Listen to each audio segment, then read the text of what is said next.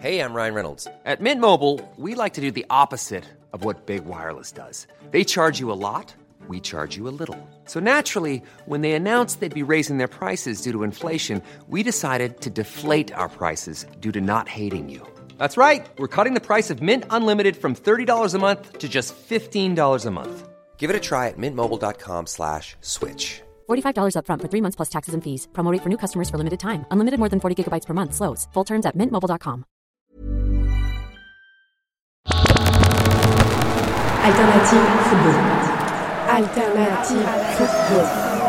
Alternative football. Beaucoup en parlent, On parlera de l'effectif, de la gestion de l'effectif. Comment ils jouent les deux contre les gars mais peu le connaissent vraiment. Parce que tu sais que malheureusement, il n'y a pas que le foot dans la vie. Alternative football. Alternative football. Le podcast hors terrain de sous-foot, présenté par Édouard Cissé et Mathieu Lille-Palette. Bonjour à tous, vous voici dans un numéro un peu spécial d'Alternative Football. Je suis Maxime Marchon, le rédacteur en chef de ce podcast. Celui qu'Edouard et Mathieu aiment appeler la conscience. Et pour passer les fêtes, on vous a donc concocté un petit best-of des 27 premiers épisodes. Au menu, une sélection par Mathieu et Edouard des meilleurs échanges avec leurs différents intervenants.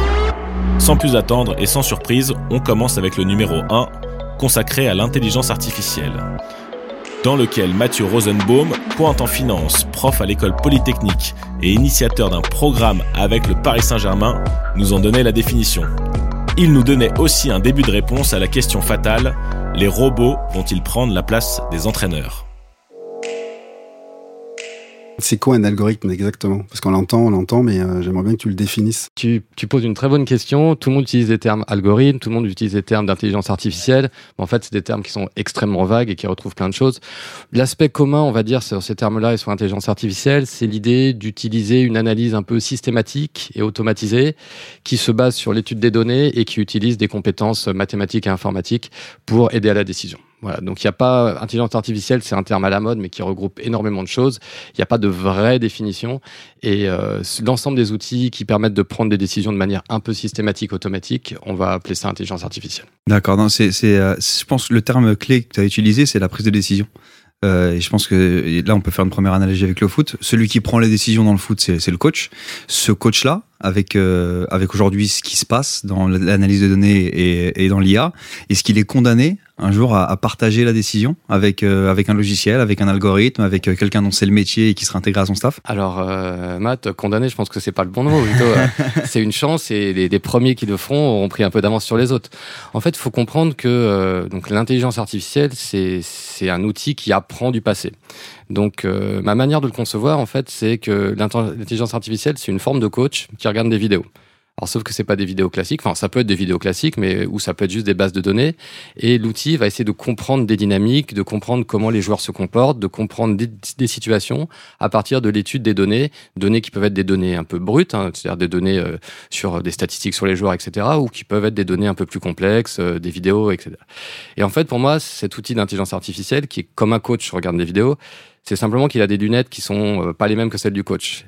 Et en général, ces lunettes, elles sont beaucoup moins bonnes que celles du coach. Il y a plein de choses qu'il va être incapable de voir que n'importe quel bon coach aurait vu. Mais ce qui peut se passer de temps en temps, c'est qu'il va détecter des situations, des choses systématiques que bah, le coach n'aura pas vues parce que c'est subtil. Et le coach va pouvoir se servir de ça afin d'optimiser ses décisions. Donc, faut vraiment pas le voir dans l'idée euh, on va remplacer les coachs parce qu'on ça le fera jamais. C'est vraiment un outil d'aide à la décision qui va pouvoir mettre en évidence certaines situations, certaines combinaisons que peut-être le coach n'aurait pas vues. En 2016, SoFoot plaçait le modèle F300 FG de Kipsta à la dernière place d'un top 10 consacré aux chaussures de foot. Cette année, la marque foot de Decathlon fournit le ballon officiel de la Ligue 1 et de la Ligue 2. Alors on s'est demandé comment une telle métamorphose s'est opérée. Pour le savoir, Edouard et Mathieu ont convié le boss de la marque française Frédéric Boistard pour en savoir un peu plus sur cette mue et le positionnement de l'équipementier Kipsta vis-à-vis de ses concurrents Nike ou Adidas. C'était dans l'épisode 16 d'Alternative Football. Quand on parle de Kipsta, par exemple, moi, je, mon fils, par exemple, je- il a des produits Kipsta. Il fait du foot, c'est pratique, euh, c'est top. Moi, j'en ai jamais eu, de Mm. produit Kipsta. Ouais. Est-ce que je peux être la cible Kipsta? Est-ce que quand tu conçois, quand vous concevez des produits, vous dites, voilà, le papa de 40 balais, il peut le faire. Euh, le joueur professionnel, ça peut être une cible, vu que maintenant vous êtes euh, sponsor de, de la Ligue 1, enfin, ballon de la Ligue 1. Est-ce que ça peut être une target? Le, le- le- le monde professionnel, le, football professionnel, Oui. ça peut être une target. Si oui, comment vous allez vous y prendre? En fait, c'est pas une target euh, juste pour dire euh, on est présent et on s'anime sur le fait de dire on a euh, 40 joueurs, euh, on a X des joueurs de Ligue 1. Moi, honnêtement, ces chiffres-là, je les connais pas et je me, ça m'intéresse pas vraiment. Ce qui m'intéresse, par contre, c'est d'avoir suffisamment de joueurs pro, Ligue 1, Ligue 2, Jupiler League, peu importe, qui sont non pas des sponsors, on n'est pas des sponsors, mais on est des partenaires techniques. Et encore une fois, moi, mon sujet, c'est de démontrer, de vérifier avec eux, avec leurs exigences au quotidien, que si 15 joueurs de Ligue 1 ou de Ligue 2 portent des produits Kipsta et qui valident réellement, bah, globalement, la 99% des joueurs amateurs du monde entier, ils ne devraient pas avoir de problème avec un produit Kipsta. Là où auparavant, comme on n'avait aucune caution technique, aucune personne pour valider le fait que la, chaussure répondait bien aux usages les plus exigeants, bah, c'était douteux. C'est-à-dire qu'on pouvait arriver en disant tiens, cette chaussure-là, elle coûte euh, 50 euros ou 60 euros, et nous, on te dit qu'elle vaut l'équivalent d'une chaussure euh, euh, d'une autre marque euh, deux fois plus chère. Tu me le dis, ok, tu fais ton job de, commerçant. Non, mais en fait, on te le dit pas simplement. Tiens, regarde, lui, gardien de Ligue 1, lui, joueur de Ligue 1, lui, joueur de Ligue 2, il joue exactement avec cette chaussure-là. Et un des points qui est, très singulier, qui est particulier chez nous, c'est qu'on est la seule marque au monde à permettre à des joueurs pros, alors permettre, je sais pas si c'est le bon terme, mais en tout cas, qui donnons à des joueurs pros des chaussures qui coûtent moins de 100 euros, même bien moins de 100 euros, et qui sont exactement les mêmes que celles que vous allez avoir en magasin. C'est-à-dire que toi, Edouard, tu le sais peut-être très bien, mais les chaussures avec lesquelles tu jouais, elles coûtaient en général entre 200 et 300 euros. Mais ces chaussures-là, elles étaient rarissimes dans les magasins. On les trouvait, on les trouvait très peu parce que les stratégies des autres marques, c'était plutôt de faire un modèle à 150, un modèle à 100, un modèle à 80, etc. Et t'as encore ça sur les maillots, t'as le stock pro qui est différent du maillot Voilà. imitation pro qui est vendu et qui est différent du stadium. Nous, notre job, c'est pas de différence entre, entre l'amateur, qui peut être un amateur de très bon niveau, on peut être un joueur de, de National, National 2, euh, euh, CFA 2, être un- et, et vraiment avoir ses, ses vrais besoins. On fait pas de différence, on veut leur donner les mêmes, euh, les mêmes caractéristiques. Non, mais tu as dit un truc intéressant, je pense que c'est allié aux stratégies euh, Nike et Adidas. C'est aujourd'hui sponsoriser euh, Mbappé, sponsoriser euh, Messi, Ronaldo. Mhm.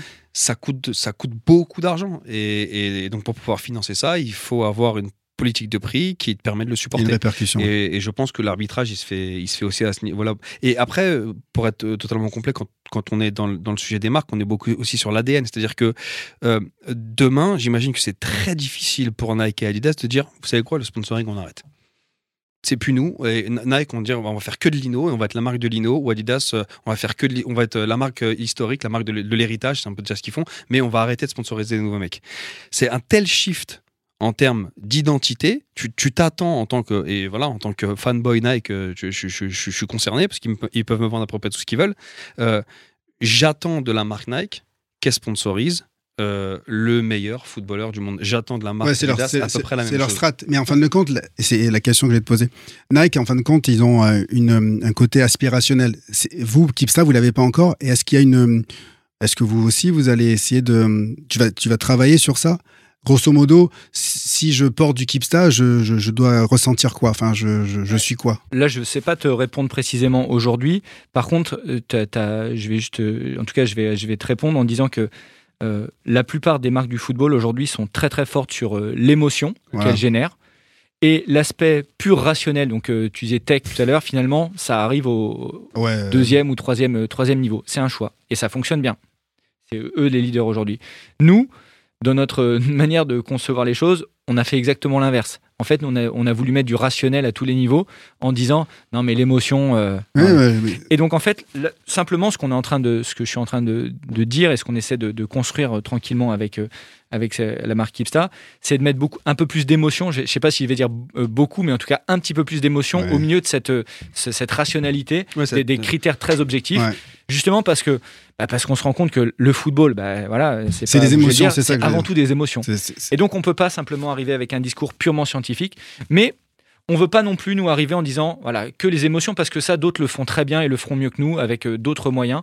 Et donc nous en tout cas notre notre sujet, c'est on va prendre un, on va prendre un exemple, mais euh, une chaussure de foot en moyenne pour un joueur euh, pas un joueur pro mais un joueur qui joue régulièrement, c'est quelques mois. C'est quelques mois. Au bout d'un moment, ça se décolle, ça se déforme. Je, te- je te coupe simplement deux secondes parce que du coup, euh, je pose la question à Edouard. Tes chaussures, tu les gardes combien de temps? Je sais pas. En fin de compte, euh, Merci, tu vois, tu, quand tu nous as vachement aidé là. Ouais, Parce que, non, mais pourquoi? Parce que quand tu es sponsorisé, limite, il y a toujours des modèles. Tu as 3-4 modèles par, euh, par, par saison, donc ils te les envoient à chaque fois. Même tes chaussures, elles sont pas usées. Ouais, tu donc tu changes les quand même. reçois, tu changes T'as quand pas même. le même comportement quand Voilà. on te donne des pompes et que tu peux en plus en donner aux jeunes du centre, Bah, aux copains, etc. Tu peux en faire Moi, j'ai profiter jamais payé de mes toi. chaussures, mais si tu dois payer tes chaussures, tu, tu, tu, tu réfléchis à deux fois. Quand tu achètes une paire à 200 balles, euh, tu veux qu'elle tienne euh, toute l'année, sauf que tu l'utilises tout le temps, elle tient pas toute l'année. Non, un- on va dire qu'un joueur, Tu qui- disais un, plusieurs un- mois. un bon joueur euh, qui va s'entraîner, on va dire, euh, trois fois semaine, qui va faire un match, euh, ça va aller durer six mois maxi. Ça va durer six mois maxi. Ben nous, tout à l'heure, quand je vous disais, euh, c'est quoi les problématiques du quotidien ben Pour nous, ça, c'est pas normal. Ça, c'est pas normal. Et donc, nous, notre sujet, c'est d'investir en recherche et développement pour dire ta, ta pompe, elle sera toujours aussi bonne qu'avant. Tu auras les mêmes sensations si tu veux un truc microfibre, seconde peau ou du confort. Du... Donc, ça, on va pas toucher à ces critères qui sont obligatoires. Par contre, on va faire en sorte que ta pompe, elle puisse durer une saison, une saison et demie, deux saisons. Et donc, c'est aussi. Jusqu'où? Jusqu'où? Jusqu'où ça peut aller? En termes de tech, aujourd'hui, est-ce que tu as des projections qui disent un jour je serai capable de faire une pompe qui va durer 5, 10, 15 euh, Bon, je, Euh. je force un- peut-être un petit peu. Non, non, mais alors. euh, euh, Toute ma carrière, c'est pas là. c'est on 15 a, ans. on, a, on a une chaussure qu'on va commercialiser, qu'on va garantir 10 ans contre le décollement. Le décollement, c'est simplement entre la semelle et la, et la tige. C'est la, la première raison euh, de renouvellement d'une chaussure, c'est qu'on fait un trou, le Ouais. pied gauche il frotte ou euh, voilà, donc, où ça se décolle. Et donc cette chaussure-là, avec des brevets qui, euh, qui va être lancée en début d'année, celle-ci on va la garantir 10 ans. Quel est le point commun entre gérer un transfert d'un joueur de foot et acheter du PQ pour les toilettes des bureaux? Aucun, ou presque. Il s'agit là du quotidien d'un directeur général d'un club de foot moyen de niveau Ligue 1, Ligue 2. Pour avoir une réelle vision de ce poste clé et de son champ d'action au quotidien, Mathieu et Edouard ont donc souhaité convier Pauline Gamère, l'ancienne directrice générale du Red Star. C'était dans l'épisode 20 d'Alternative Football et elle nous racontait comment elle veillait à garder une certaine distance entre les joueurs d'un côté et le personnel administratif de l'autre. Il y a en fait un vrai point de vigilance pour une bonne structuration. C'est qu'en effet, à un moment ou à un autre, tout le monde est attiré par le terrain. Tout le monde est attiré par la lumière. Tout le monde est attiré par se rapprocher des joueurs. Et là, souvent, où ça dérive dans les clubs, moi, vous savez, la petite anecdote, je me rappelle, c'est à 8h moins 5 avant le match, euh, les, les joueurs vont, vont sortir du, du vestiaire, ils Ouais. vont aller dans les couloirs, puis t'as les caméras qui sont là, etc. Puis souvent, je voyais, il y avait plein de, plein de salariés du club qui, comme par hasard, à ce moment-là, tout le truc- monde avait besoin d'être dans le couloir des vestiaires. Et euh, les joueurs sortent, et vas-y que je te tape sur les- l'épaule, et vas-y que je te tape dans la main, et vas-y, ah ouais, toi tu vas marquer ce soir. Cette excitation d'être dans, dans le moment qui précède l'entrée sur le terrain où on se sent un peu joueur. Moi je passais à 8h moins 5, je faisais le ménage. Allez, tout le monde dehors, toi t'as pas à être ici, toi t'as pas à être ici, toi t'as pas à être ici. Et, et, et en effet, il faut comprendre que ta place, elle est pas sur le terrain.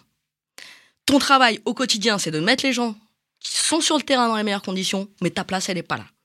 Il faut que tu restes dans ton cœur d'activité. Et, c'est vraiment un travail du quotidien parce que souvent tu dérives un petit peu euh, pour euh, te, rapprocher des joueurs. Et puis les joueurs, ils en profitent aussi. hein. ils savent qu'ils peuvent avoir certaines choses. Euh, Nous, c'est pareil. Dans tous les clubs où je suis passé, on faisait, on faisait attention. Enfin, les, gars, les directeurs sportifs faisaient attention à ce qui est pas trop. Nous, c'était l'extrême. C'est-à-dire que nous, on connaissait même pas les gens de l'administratif. Je trouve que c'était too much. Je trouve c'est too much parce qu'on fait partie d'un club. Et euh, même, ils nous faisaient. On était dans un vase clos. euh, de notre côté, il fallait pas se mélanger. Même parfois, il y avait des blâmes pour euh, les gens de l'administratif qui nous. Une anecdote, je suis à Marseille, j'ai une, une vieille amie que ça faisait longtemps que je l'avais pas vue et je décide de manger avec elle. On, se pose, on se pose, on se pose, on se pose et en fin de compte, elle me dit tu es en train de me causer des problèmes. Bah, je dis pourquoi? Non, mais parce que normalement, on n'a pas le droit. Je dis bah, c'est bizarre, on bouffe tous ensemble, je vais pas bouffer d'un côté et vous laisser de là. Et on m'a fait comprendre que aujourd'hui, pour aujourd'hui, c'est cool, mais la prochaine fois, ce serait plus sympa quoi, de ne pas vous mélanger. Pourquoi? Parce que si euh, je, dé- je déjeune avec, euh, avec mon ami, euh, un autre va vouloir manger avec un autre, enfin, et c'est le bordel. Et je trouve que c'est too much. Ouais, faut trouver le bon équilibre. Faut pas priver euh, les administratifs, euh, en effet, de partager des choses avec euh, avec les joueurs, mais il faut trouver le, le juste positionnement. Mais il y a beaucoup de choses hein, qui, qui se font. Moi, je sais, c'est Marco Simonet qui me racontait ça, par exemple. Alors, tout ne se fait pas avec l'argent, mais l'argent est un critère aussi important. hein. Euh, quand euh, le Milan AC était euh, champion d'Italie, tout le monde touchait une prime. Ça, Du joueur à la secrétaire. super euh, important. Pour, super pour, important. pour impliquer tout le monde. Bien sûr. Euh, parce que tout le monde euh, À apporte travailler. euh, sa pierre à, à l'édifice. disais, c'est pour nourrir ce 1%. C'est-à-dire pourquoi, pourquoi j'ai fait en sorte de. Parce que je suis incentivé sur le fait que si on gagne, on gagne tous ensemble et que j'y ai participé. Mais, mais donc voilà, il faut trouver ce, ce bon équilibre entre rester à sa place, mais malgré tout pouvoir partager euh, un certain nombre de choses avec le sportif. Parce que si on bosse dans un club de foot c'est qu'on adore ça et qu'en effet euh, si tu le mets totalement à part avec cette opposition qui existe beaucoup pour moi qui est néfaste hein, euh, sportive administrative où on mélange pas les gens ils se parlent pas ils se comprennent pas je pense que c'est très mauvais aussi. Mais donc ce, jeu d'équilibre ça c'est un rôle important du DG et, c'est veiller au quotidien mais ça c'est vrai dans toutes les boîtes où chacun est bien dans sa sphère d'activité euh, et puis à un moment, s'il n'est pas bien dans sa sphère euh, d'activité ben, et qu'il veut tout le temps déborder, ben, va déborder ailleurs. Autre sujet abordé dans Alternative Football, les émissions de foot à la télé. Comment sont-elles imaginées Comment sont-elles construites Comment sont-elles fabriquées? Édouard et Mathieu ont abordé le sujet dans l'épisode 10 avec Laurent Salvaudon. Passé par l'équipe du soir, Beansport, J1 sur Canal+, il est désormais directeur de la rédaction des chaînes RMC Sport et il nous a livré ses secrets pour recruter ses consultants. Jérôme, euh, il regardait les matchs de Ligue 2, il savait tout. euh, non, c'était un. Mathieu, c'est pareil aussi. C'est vrai que c'est des. Il consomme du foot. euh, Il consommait du foot. Il consomme du foot encore. Et effectivement, euh, Regarde les passion. U17, il regarde les U19. Ouais, il, ouais, va- c'est- ouais, ouais. il, il est au courant des pépites du championnat des Pays-Bas ou de Belgique quand on parle avec lui, ou de, de Norvège. Hein. Il a un logiciel qui s'appelle Y-Scout, comme les scouts, Mm. et il regarde des matchs un peu partout dans le monde. Mais ça, c'est le premier truc. Ensuite, il y a le fond. Comment tu es capable d'analyser une situation immédiate Si la balle, elle passe à côté, la frappe, est-ce que c'est parce que l'attaquant avait le pied d'appui mal fixé? Est-ce que c'est parce que le défenseur lui bouchait l'angle et l'a forcé à croiser? Est-ce que c'est la pelouse? Est-ce que voilà, est-ce qu'il n'a pas levé la tête? Ça, de le détecter dans l'immédiateté, tu sais que le mec peut commenter. Mais ça, c'est dur à trouver. Ouais, c'est pas évident. C'est les qualités, pour moi, c'est les qualités d'un scout. L'analyse Ouais, immédiate. Exactement. Ok? Et le plateau, c'est les qualités d'un directeur sportif. Quelqu'un qui est plus dans la mesure, dans le recul, qui va se souvenir qu'il y a quatre matchs, il s'était passé comme ça, il peut voir l'évolution d'un mec, et en plateau, il a eu 20 minutes pour réfléchir pendant le match, pour revenir et dire clic, clac, clac. Donc, directeur sportif, c'est plus la partie plateau, et je dis ça aux joueurs, scout, c'est l'analyse immédiate. Ça, c'est le fond. Et après, il y a la forme. Comment tu l'exprimes? Avec empathie, avec un peu de chaleur, tu es capable de mettre un peu d'humour. Voilà mes critères pour décider si je prends un mec. Mais pour le savoir, il faut bien que je le teste. Donc non, on fait pas des tests à blanc. Non, on fait pas des, des commentaires à blanc l'après-midi. C'est au contact du live et de l'imprévu que je vais le savoir. Mais pas tout de suite. Il y en a certains au bout d'une, d'un match, je vais dire t- taper sur l'épaule, je vais faire écoute, euh, on va en faire un deuxième, mais il est possible que ce soit compliqué, je suis pas sûr. Le mec va aussi souvent te le dire toi-même. Ressentir, Je me suis pas senti bien, j'ai pas l'impression que ce soit pour moi. On va laisser plutôt en plateau. Euh, Il y a d'autres cas, c'est l'inverse. Au bout de 10 minutes de plateau, tu tapes, tu tapes sur l'épaule de ton collègue, tu fais lui, c'est bon déjà. C'est bon. Il a le fond, la forme, et il a le bagage, il regarde tout, donc il connaît les joueurs. Il y a différents types de consultants. Il y a l'ancien joueur, il y a l'ancien directeur sportif, il y a aujourd'hui des, des, des- des pistes qui se creusent avec des analystes et des gens qui sortent du milieu du foot. Ce qui m'intéresse, moi particulièrement, c'est d'avoir une écriture de la chaîne qui soit le plus proche possible de ce qui se fait dans les clubs de foot. J'ai eu une discussion avec la rédac la dernière fois. Le deuxième gardien d'Arsenal a été acheté 30 millions d'euros. Ça fait beaucoup rire. On se fout de la gueule de l'équipe de recrutement d'Arsenal en s'appuyant sur des stats, en disant Ah, il n'a pas fait un clean sheet depuis un an, etc. C'est vrai que sur le papier, ça, ça paraît un peu bizarre. Maintenant, la nouvelle façon de bosser pour moi, c'est de dire Ok, stop. On se pose et on se dit que si ces gens-là qui font ça 24 sur 24 ont fait ce choix à ce prix-là, c'est qu'il y a forcément des raisons.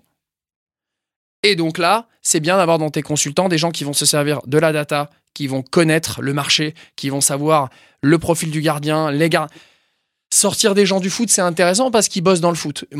Je, je trouve intéressant le fait d'être un peu droit dans nos baskets et de juger et d'évaluer le football, où on peut faire perdre des emplois à des gens, des entraîneurs qui ont une famille derrière, en ayant, nous, le maximum d'informations qui nous permettent de juger avec justice et un peu de droiture. On a une carte de presse quand même. Donc, pour ça, il faut aussi développer notre manière de bosser, puisqu'aujourd'hui, des outils se présentent. Avec des, euh, j'en, parlais avec des gars dans, des clubs. Je parle beaucoup avec les, les- dirigeants. Euh, et toi, Edouard, tu le sais, il y a encore euh, 10 ans, euh, il y avait l'entraîneur dans un staff, le kiné, un préparateur physique, un entraîneur de gardien et basta.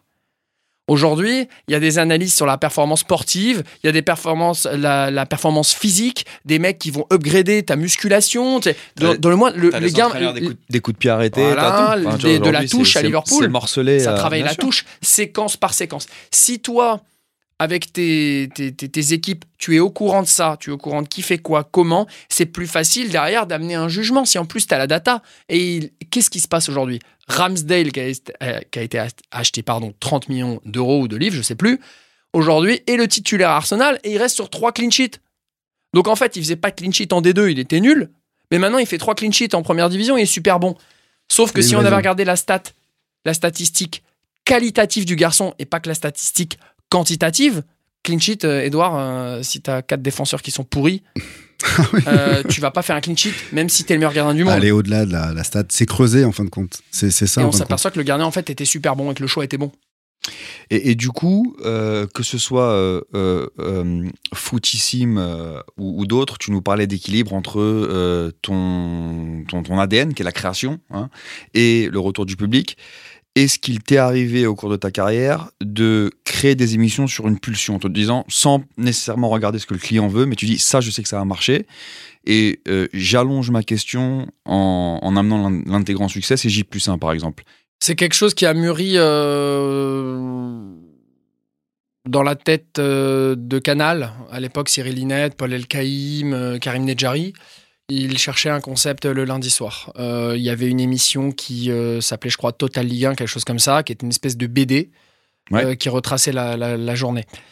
Ils, en- ils n'en étaient pas satisfaits. Et donc, moi, je bossais à Beansport et ils m'ont demandé, en gros, Karim Nedjari, que je connais de, de longue date, m'a demandé si j'avais une idée de concept. Je lui ai présenté, c'était dans le 18 d'ailleurs, mon, mon, mon, mon- mon idée qui mûrissait depuis quelques temps. Euh, en fait, au- aujourd'hui, les, émissions de télé sont vachement uniformes. Il y a une table, des gens qui parlent, souvent, enfin, c'est ce que je vous ai tout à l'heure, le, fameux modèle. Et moi, ce que j'avais envie de faire depuis un moment, c'était une espèce, c'était de réfléchir autrement. C'était d'avoir une espèce de boîte à rubriques, chacune différente, et qu'elle soit la base via du rubricage d'une émission. Donc c'est une façon de réfléchir euh, qui pouvait paraître un petit peu brusque. Et quand je l'ai proposé, euh, en fait, j'ai proposé à, à Karim une liste de rubriques finalement. C'est pas tellement une émission que j'ai proposé. J'ai proposé une liste de rubriques. Sauf que à ce moment-là, ils avaient la Ligue 1 totale, quasiment totale, je crois. Non, pas totale. Il y avait Beansport qui avait une partie des droits.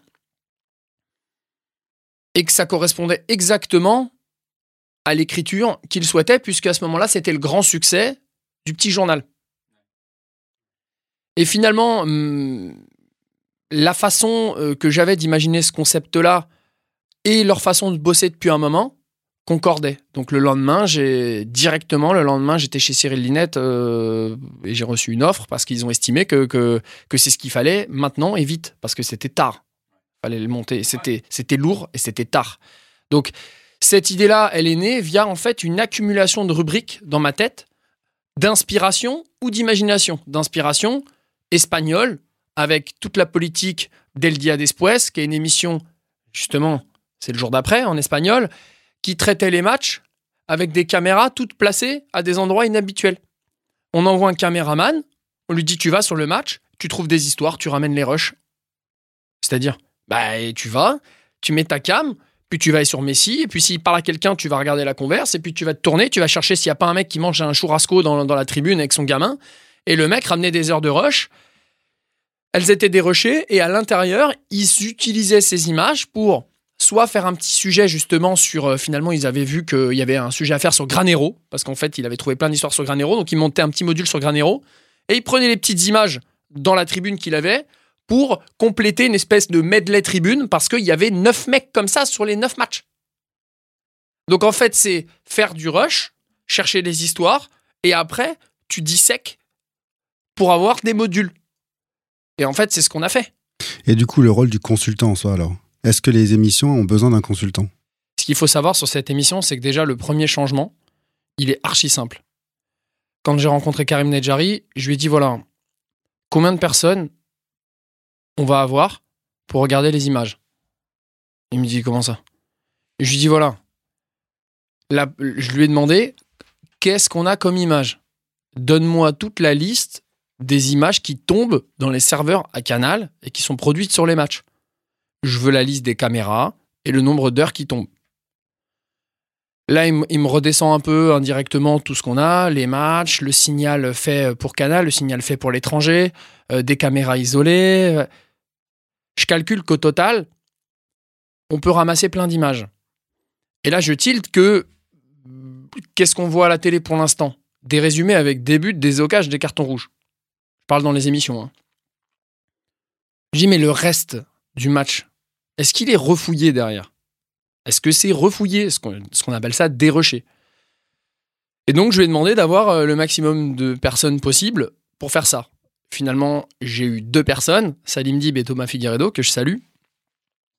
Et je leur ai dit, voilà, euh, vous n'allez pas prendre un plaisir monstre, à mon avis, mais du samedi au, au lundi même, la première mission, on va tout dérocher, on va tout regarder. Donc les 10 matchs, ok, les 10 matchs, mais à la vitesse réelle, sans les commentaires, pour entendre les conversations, pour et en fait, en faisant ça, plus en matant toutes les caméras isolées, plus les trois ou quatre tournages, sur- on faisait des reportages aussi sur euh, des supporters, sur euh, voilà, sur certains joueurs, sur les femmes de joueurs, voilà. Tout ça était dérushé à la seconde. Au total, ça représentait sur un week-end environ 72 heures d'images à regarder. Donc, quand Karim m'a dit, bah écoute, je peux t'avoir ça, je lui ai dit, bah ok, bah tu me mets sur mon poste un poste de, pour dérusher moi-même. Ce qui, en tant que red chef, ne se fait pas, quoi. Je dis, je m'en fous, il faut que toutes les images soient vues. Donc, moi, mon week-end aussi, en partie, c'était de mater ces images. À partir du moment où on scriptait tout ça sur un- une espèce de Word, on scriptait tout avec des, des timecodes, 13h24, euh, N'Golo Kanté, deux points, et il dit ça à l'arbitre. Euh, frappe de machin, euh, magnifique passe Verratti, encore magnifique passe Lobé Verratti, etc. Tout ça scripté sur trois saisons. Donc, en gros, le travail, c'était tout dérocher, et avec ça, nourrir Julien Cazard sur des images. Parce qu'en fait, tu es en train de regarder ton match. Ton cerveau, il est coupé en deux. Il y a une partie où tu dois regarder la séquence tactique pour proposer des choses à Eric Carrière ou à Big Bay, même si souvent, ils n'ont pas besoin de toi.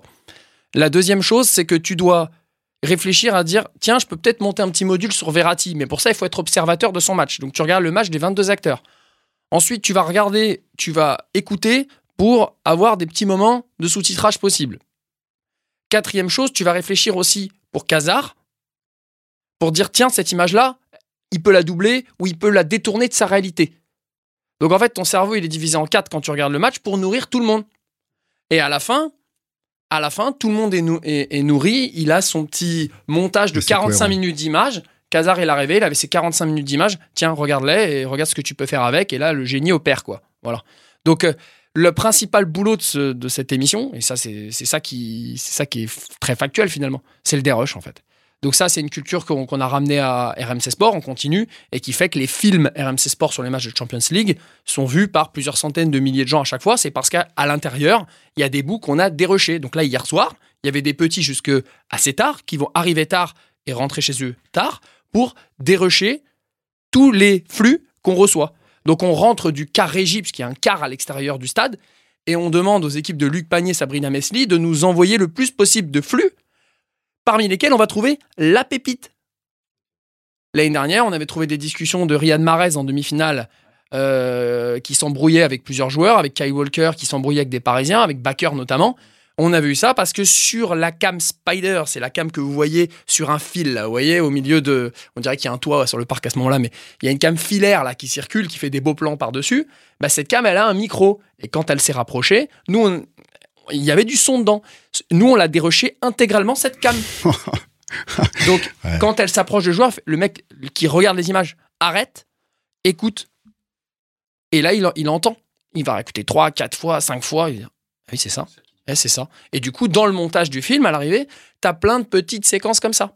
Et J plus 1 n'était qu'un medley, finalement, de tout ça, plus des reportages qui visaient à côté, sur des supporters. Et ça, on a mis la caméra. D'abord, elle était vers vous, Edouard, les joueurs. Ça, on, regardait ces images-là. Et nous, les reportages, au début de semaine, on calait des reportages. Boum La caméra, elle allait haute part. Pendant le match, la caméra, elle allait sur la femme d'un joueur qui, après, lui débriefait le match à la maison. La femme de Yenin Bakoto lui débriefait les matchs.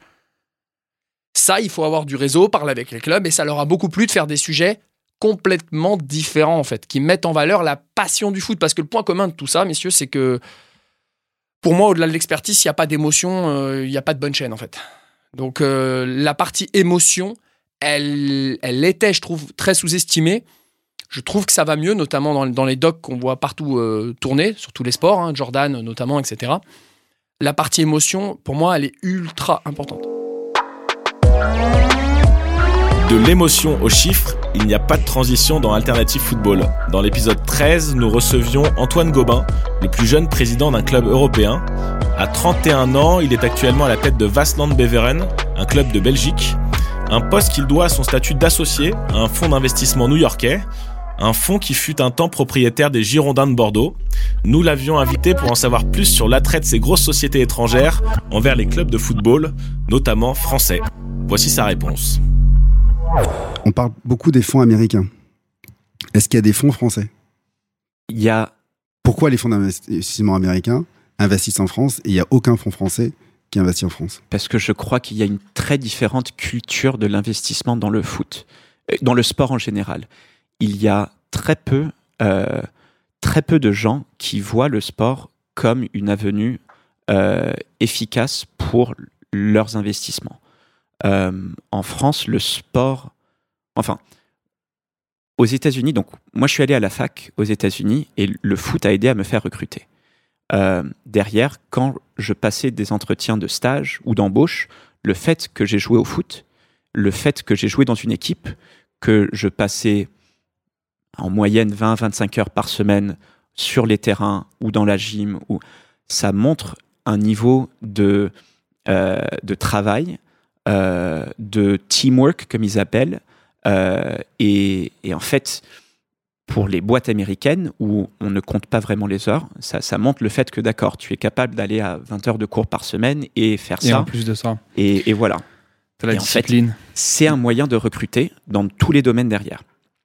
Euh, c'est un moyen aussi, tu mets ça sur ton CV aux États-Unis, j'ai fait tel ou tel sport, j'ai joué. Euh, moi, moi, une partie de mon CV, c'était aussi une- pour envoyer au coach une vidéo de, de mes actions. Et ça, c'était dans mon CV d'application pour l'université. Et avoir été et être franco-américain, ça t'aide? Oui, donc à être français, je sais pas si ça m'aurait aidé juste comme ça. Avoir été fan de foot toute ma vie, avoir joué, avoir travaillé dans le foot aux États-Unis aussi, euh, donc avoir eu cette, ce côté opérationnel, je crois que ça m'a aidé. Euh, avoir travaillé des deux côtés, donc et du côté in- investissement et après du côté sportif, je crois que ça m'a démarqué.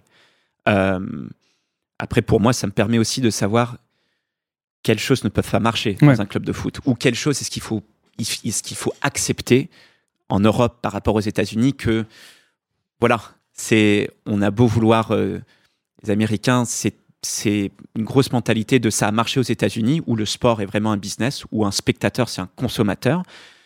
Un spectateur en France, un, fa- un fan, un supporter sera toujours supporter d'abord et après et, ap- et après potentiellement consommateur. client. Mais ça sera pas l'inverse. Euh, c'est un Américain qui disait euh, si si tu euh, si tu fais, enfin, si tu essayes euh, de prendre le portefeuille de ton, de, ton spectateur, tu le perdras pour toujours. Si tu euh, essayes de, de, toucher son cœur, il te donnera son portefeuille.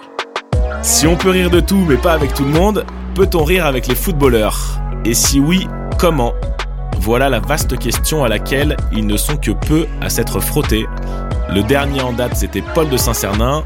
Et pour notre podcast Alternative Football, le lointain cousin de Frédéric de Saint-Cernin a tenté d'y répondre. En préparant le truc, tu vois, essayé de réfléchir à un sketch référence sur le sport ou, un humoriste qui était particulièrement fort dans ce domaine-là. J'ai pas nécessairement trouvé de, modèle. Le seul truc qui m'est venu à l'esprit, à la limite, c'est le sketch des inconnus. Euh, où Cela ne nous regarde pas. Absolument. tu vois, est-ce que est-ce que c'est ma culture de la comédie qui est limitée ou est-ce que Non, non, t'as raison. Moi, j'ai le constat que je fais quand j'arrive, c'est euh, purée, c'est un domaine qui, qui, mais qui touche universel. tout le monde, le football. Euh, Allume Twitter, tu vas voir, une, une truc sur deux, c'est du foot. Et il y a que un gars en France que, que j'aime beaucoup qui s'appelle Julien Cazard qui fait des blagues dessus. Donc c'est à dire que sur la politique, avant la campagne, là, tu vas voir tous les jours des humoristes à la télé hein, Ouais. qui vont te faire des blagues sur Zemmour, sur Mélenchon, sur trucs tous les jours. Dans le foot, il y a que un mec qui fait ça. Les gars, c'est pas possible. Ouais, il y a une vraie anomalie. C'est pas possible. On devrait être dans, dans les interviews. On me demande souvent est-ce qu'il faut tuer le père, euh, est-ce qu'il faut euh, évincer Julien pour prendre sa place? Mais je réponds mais, mais les gars, pas du tout. On devrait être 12 Je sais pas si vous vous rendez compte que le foot prend, prend une place de fou à la télé dans la société, qu'il y a un gars qui fait des blagues dessus. Et, et ce qui est ouf, parce que tu mentionnes Twitter, mais il y a, il y a des mecs sur Twitter qui sont hilarants. C'est-à-dire que c'est un terrain pour l'humour Twitter, et sur, sur le foot particulièrement, parce que forcément c'est partisan, as des, euh, mais, mais tu as des mecs qui sont très très bons. Et, et la représentation que tu pourrais avoir sur les médias mainstream, etc., effectivement. Alors, faut faire très gaffe. L'humour Twitter, et euh, t'es bien placé aussi pour le savoir, est très différent de l'humour dans la vraie vie. C'est un peu comme le gars qui dit à moi, à mes potes, euh, tout le monde me trouve drôle à un dîner, et puis qui monte sur scène un jour, et on se dit, mais c'est un autre métier, mec. euh, tu Ouais. vois, et Twitter, c'est quand même des blagues beaucoup, euh, c'est très imagé. Il y a, euh, tu vois, il y a. Puis ce c'est a- ponctuel, tu peux faire un, un four sur, une, sur, un, sur un tweet et puis après tu peux être super hilarant. C'est irrégulier quoi en fin de compte. Ouais. mais en volume, tu vois, euh, en volume, le nombre de gens qui prennent la parole en essayant d'être drôle ou en étant Ah ouais. Versus les, tu vois, le- Ah l'exposition que l'humour du sport peut avoir. Ah, mais t'as un Français tu sur deux qui, qui, qui a déjà fait une blague sur le foot sur Twitter. quoi. Mais voilà, tu vois, et je, je trouve que même si effectivement les mécanismes sont complètement différents, tu as une sous-représentation du sport dans l'humour. En tout cas, c'est c'est la perception, euh, tu vois, que, que, que j'en ai en ayant préparé un peu le. Mais parce qu'en fait, ça fait 15 ans que le modèle Canal+, c'est, euh, mais qu'il a marché, il a fait ses preuves. hein. C'est, euh, on dramatise l'événement. On utilise des termes guerriers, on met des musiques guerrières. Je sais pas si tu regardes. Toudoudou, toudou, l'affrontement demain. Marseille, nan, Paris reste sur trois victoires. Il faut nanana. Rendez-vous 21h sur Canal+. Avec du tacle, avec du. les images, ces trucs, les musiques derrière, c'est euh, Gladiator, euh, ou c'est un, ou c'est un gros son de, de hip-hop un peu, euh, tu vois. C'est un modèle qui a fait ses preuves de dramatiser un peu tout ça. Et donc, tu vas pas ramener un clown à l'intérieur qui va faire poète-poète. Est-ce que la Ligue 1 vaut vraiment un milliard d'euros? Voilà la question à laquelle on souhaitait répondre en recevant Nicolas Manissier, le directeur des acquisitions médias du groupe L'équipe. Entre autres sujets abordés avec lui, la multiplication des chaînes de télévision qui se partagent les droits, notamment en France, ou encore les conséquences de la disparition de la chaîne Mediapro Téléfoot. Voici un extrait de l'épisode 17 d'Alternative Football. À un moment donné, tu te retrouvais avec euh, six diffuseurs Mm. payants. Et puis, tu as une audience plus dure. Tu as, une audience qui accepte moins de dépenser pour le sport déjà à la base. Non mais enfin, Ouais. qu'est-ce que c'est que ce, ce délire d'avoir, euh, d'être obligé d'être abonné à euh, Canal+, Bein Sport, RMC Sport, Eurosport, Mediapro et euh, bon bah alors Mediapro était remplacé par par Amazon. Non, mais enfin 5, 5 il n'y a pas la place pour 5. Donc là en fait, tout à l'heure je disais eux quand ils ont fait défaut, ça a quand même calmé tout le monde. Et tant mieux parce que à un moment donné, C'était il faut que ça se rationalise un peu. Donc maintenant, l'étage suivant de la rationalisation, bah, c'est oui, le foot, ça doit être moins cher. C'est comme ça. Il faut que, il faut que ça se, il faut que ça se détende, notamment parce que ça fait beaucoup de mal à tous les autres sports. Le foot prend 90% de la valeur. de la valeur des droits. Donc, euh, ben, nous, on en profite. Hein. Ce serait quoi le montant, un montant de- des droits de la Ligue 1 euh, raisonnable? C'était un peu la, la, la question Mais de c'est pas, la- départ c'est pas juste la. Ligue 1, c'est Ouais. la Ligue 1 plus la Ligue des Champions, euh, plus l'équipe de France. Enfin, c'est quoi la, le, le- voilà, sur le La valeur du foot premium. Qu'est-ce que ça doit être la valeur? Mais ça, les, les- les droits de télé de la de, de l'équipe de France, c'est quoi? J'ai entendu, c'est 35 millions d'euros, c'est ça ou pas? Alors, voilà, sur le cycle précédent, l'équipe de France, chaque match valait 3 millions et demi de droits. Il faut savoir que sur le cycle d'avant, c'était qu- c'était 4 millions et demi. Oui, ça a baissé parce qu'ils ont voilà. Et là, euh, bah, l'appel d'offres, il a eu lieu, il est infructueux. Hein. Le- les prochains Oui, ils matchs. veulent pas, je crois que c'est ça, le partage. Ouais. Mais non, mais c'est surtout que TF1 M6, ils ont proposé 2 millions d'euros par match. Et puis, ils ont accepté, enfin, de ce qu'on voilà, de ce qu'on sait, de ce qu'on Ouais. entend, de monter à 2 millions et demi.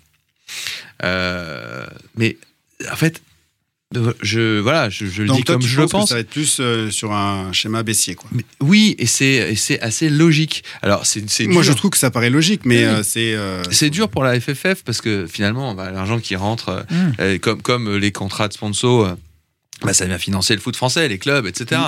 Euh, donc, quelque part, bah, typiquement, l'équipe de France, elle pâtit euh, de la décroissance euh, voilà, des droits du foot.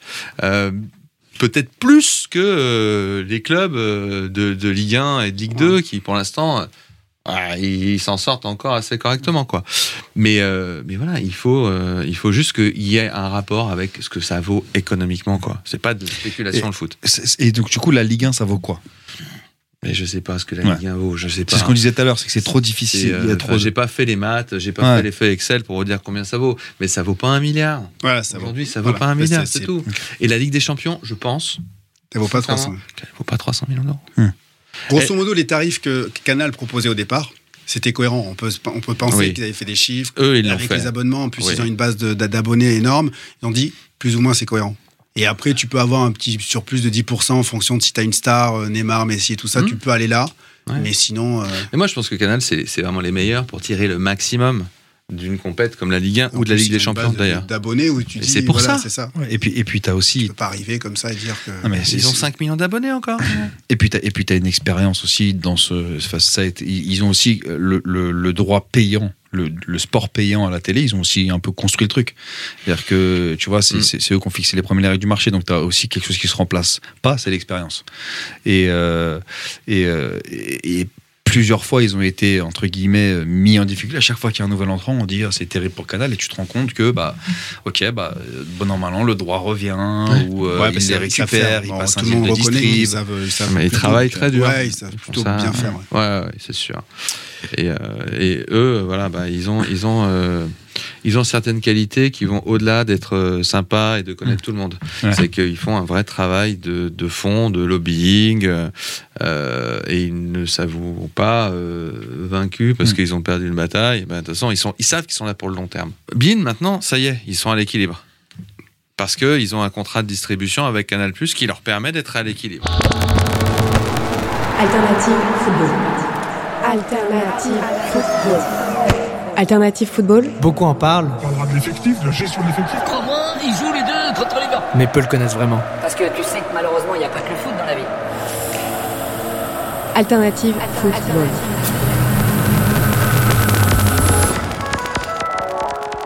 Et voilà, c'est la fin de ce petit best-of. Alternative Football revient plus fort en 2023. D'ici là, n'hésitez pas à nous donner de la force en vous abonnant à notre page LinkedIn, en laissant un commentaire ou une bonne note sur votre plateforme d'écoute, ou directement en nous écrivant pour nous faire part de vos commentaires ou de sujets que vous aimeriez voir traités dans un prochain épisode. Bonne fête et à l'année prochaine.